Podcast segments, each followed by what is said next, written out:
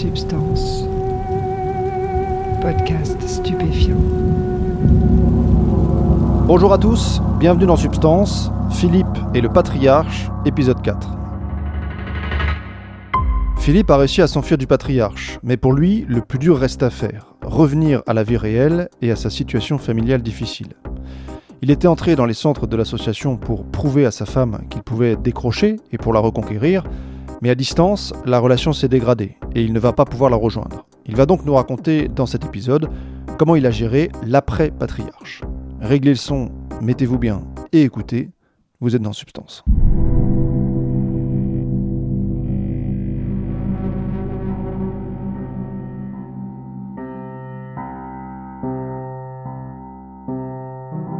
En fait, je lui écrivais, je ne recevais pas de réponse, donc euh, je téléphonais, euh, décrochais pas. Enfin, c'était moi, le raccrochait. Quand je, suis revenu, en fait, on était, euh, elle voulait une séparation de, corps et de biens. Le divorce a suivi euh, tout naturellement derrière. Hein.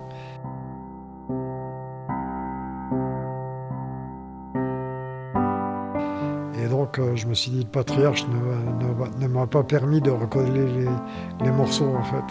Donc quand je suis revenu, je suis, revenu chez mes parents, qui m'ont accueilli, mais qui étaient paniqués. Parce que le responsable du centre les avait appelés en disant que je m'étais sauvé, qu'il fallait que je revienne à tout prix. Euh, donc il avait foutu la trouille à mes parents en disant que euh, j'allais replonger, que euh, ce que j'avais fait c'était pas bien, qu'il fallait que je revienne au centre. Donc je suis arrivé, mes parents étaient complètement paniqués mon frère aîné était là en me disant euh, T'as encore merdé et tu vas replonger. Et euh, c'est mon frère cadet qui m'a soutenu et qui a dit à mes parents, et même mon, frère aîné, en disant Mais ça, euh, ça c'est une secte, il ne pouvait pas rester là. Donc mon frère cadet s'est mis un peu en défenseur. Quoi, et, finalement, bon, force était, force d'admettre. je leur ai dit à chaque fois que je vous téléphonais, il y en avait un avec l'écouteur, je ne pouvais pas vous parler. Euh, c'est pour ça que je vous disais tout le, tout le temps, euh, tout, va bien, je mange bien, euh, les gens sont, sont sympas, j'ai des copains, enfin, les trucs, toutes les semaines, c'était la même chose, quoi.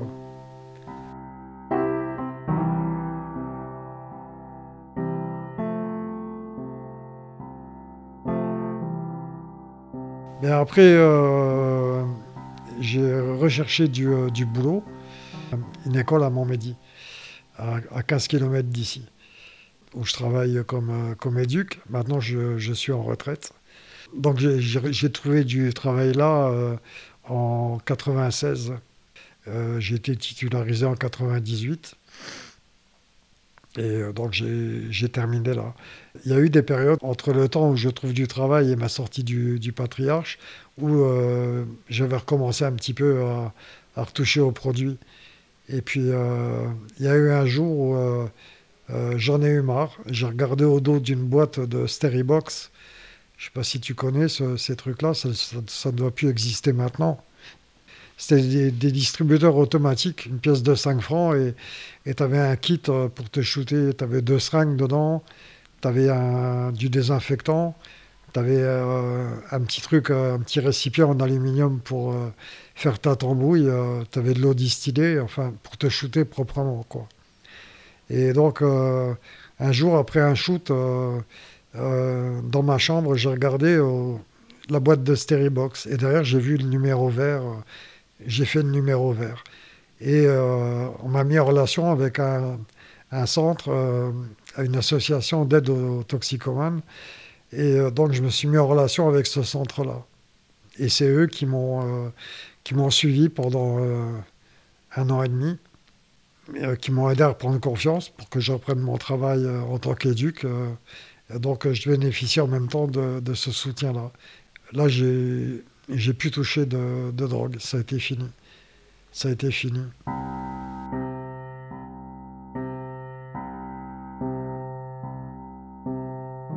J'ai eu un grand, un grand ras-le-bol. j'en avais marre de me sentir comme ça. Quoi d'être en dehors des réalités, de, de, rien faire de ma vie. Euh, et je ne voyais pas comment m'en sortir. Et ce jour-là, c'est le numéro vert au dos de la boîte de Steribox qui m'a qui a, qui a matché j'ai appelé et puis après ça, ça s'est fait.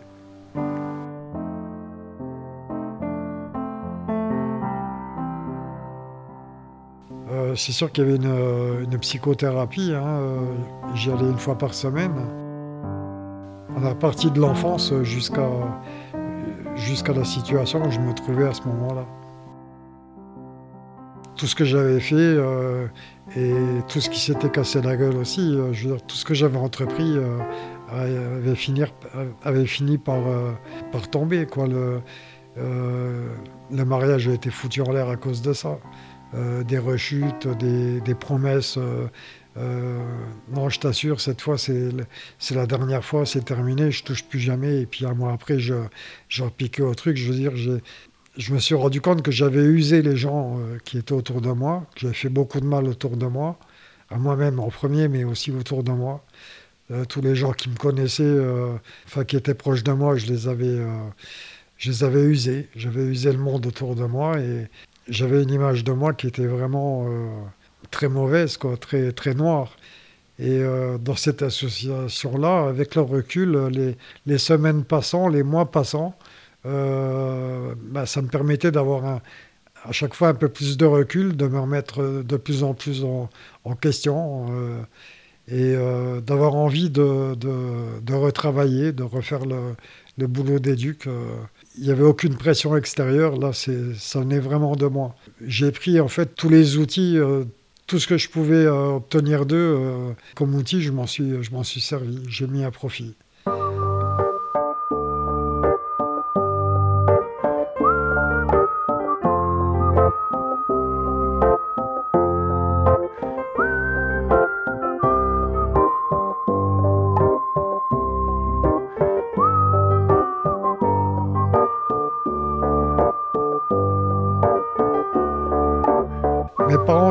C'était pas volontaire de, leur part. Hein, mais euh, le fait de me comparer toujours à, mes frères euh, à l'école, je travaillais mal, euh, ils étaient souvent convoqués. Mes parents me disaient tout le temps Tes deux frères, on n'a jamais eu de problème, avec toi, on a, on a que des ennuis, t'es pas comme tes deux frères. J'ai entendu ça toute ma vie, quoi euh, toute ma jeunesse. Et euh, en fait, j'avais une image de moi qui était très euh, dévalorisée. Et je me sentais bien nulle part.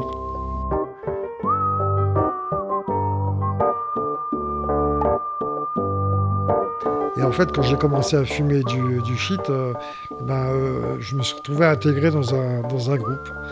On faisait la même chose, on délirait ensemble, c'était bien, c'était cool. Et je veux dire, dans l'héroïne, ça a été ça aussi en fait, se sentir intégré dans, dans un groupe, euh, dans un cercle, aussi pourri soit-il. Hein. Je veux dire, il n'y a pas d'amis là-dedans, vraiment. Euh, parce que, bon, euh, tout le monde cherche à avoir sa dose. Je veux dire, si tu peux entuber l'autre pour avoir ton produit, tu vas pas te gêner.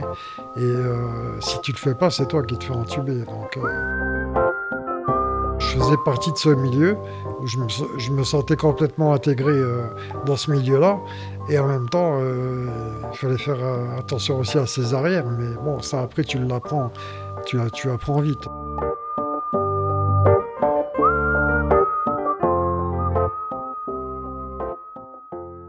Au début, la cam, c'est tout beau, tout rose, t'en manques pas. Euh, quand t'en prends, tu planes, c'est super.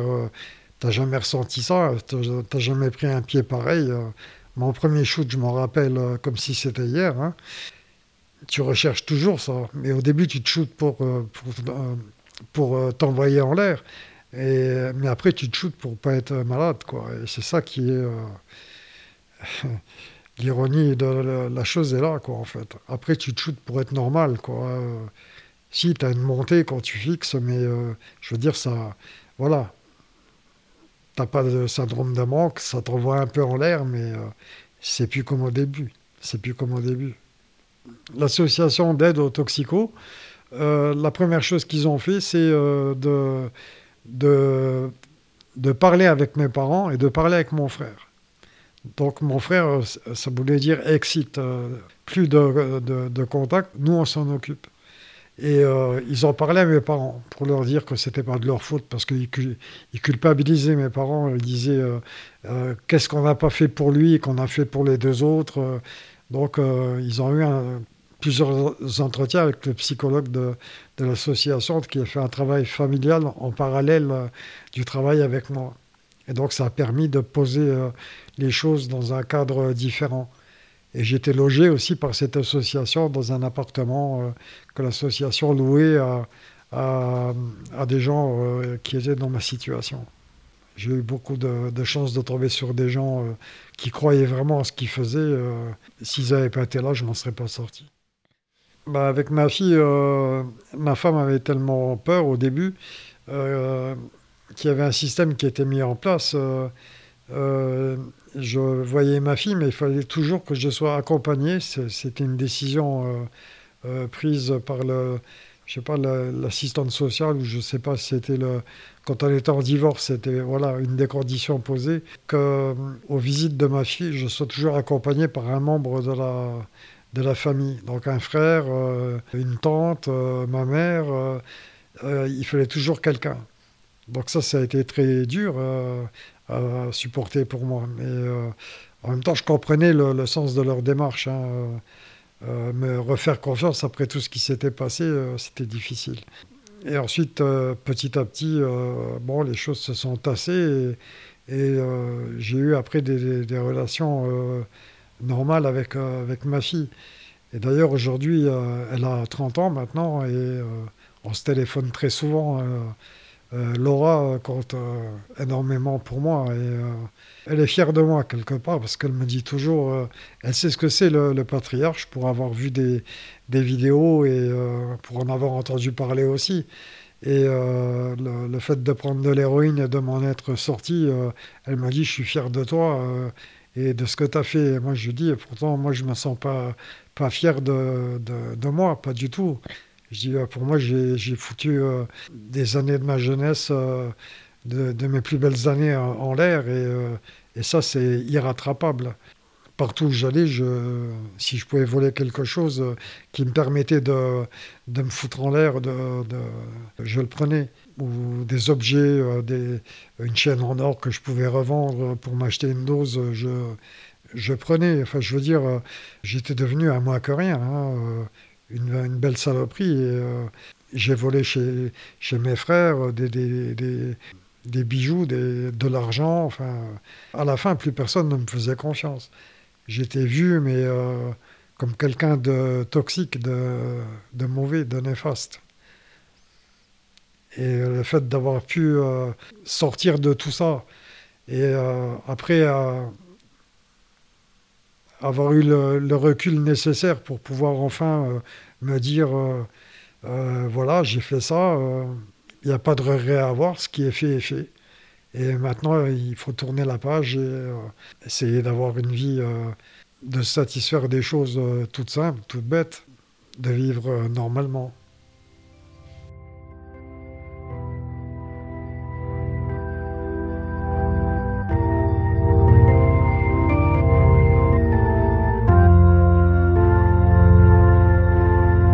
Je peux, souffler, je peux dire oui, euh, j'ai quand même réussi à faire euh, quelque chose de ma vie euh, et à me sortir de, de, ce milieu-là.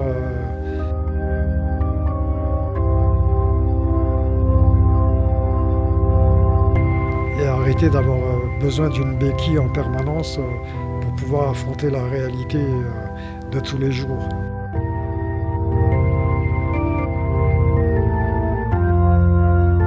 Aurait pu être l'alcool aussi. Euh, moi, ça a été l'héroïne.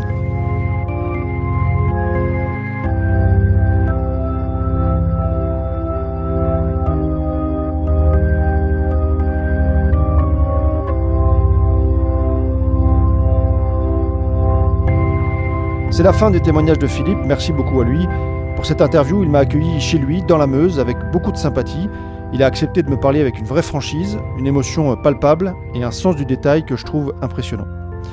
Je parlais dans l'introduction du premier épisode de l'idée de fierté des usagers. C'est important que la société comprenne que le fait de consommer de la drogue ne transforme pas automatiquement en personne irresponsable. Alors les choses ont beaucoup évolué depuis les années 80, mais il y a évidemment encore beaucoup de travail à faire, notamment parfois chez les usagers eux-mêmes, pour qu'ils arrêtent de se dévaloriser. Dans le prochain épisode, on va s'intéresser à l'histoire du trafic de drogue, avec cette question, qui a commencé à trafiquer de la drogue au niveau international? Si vous ne connaissez pas déjà la réponse, eh vous risquez d'être étonné. D'ici là, portez-vous bien.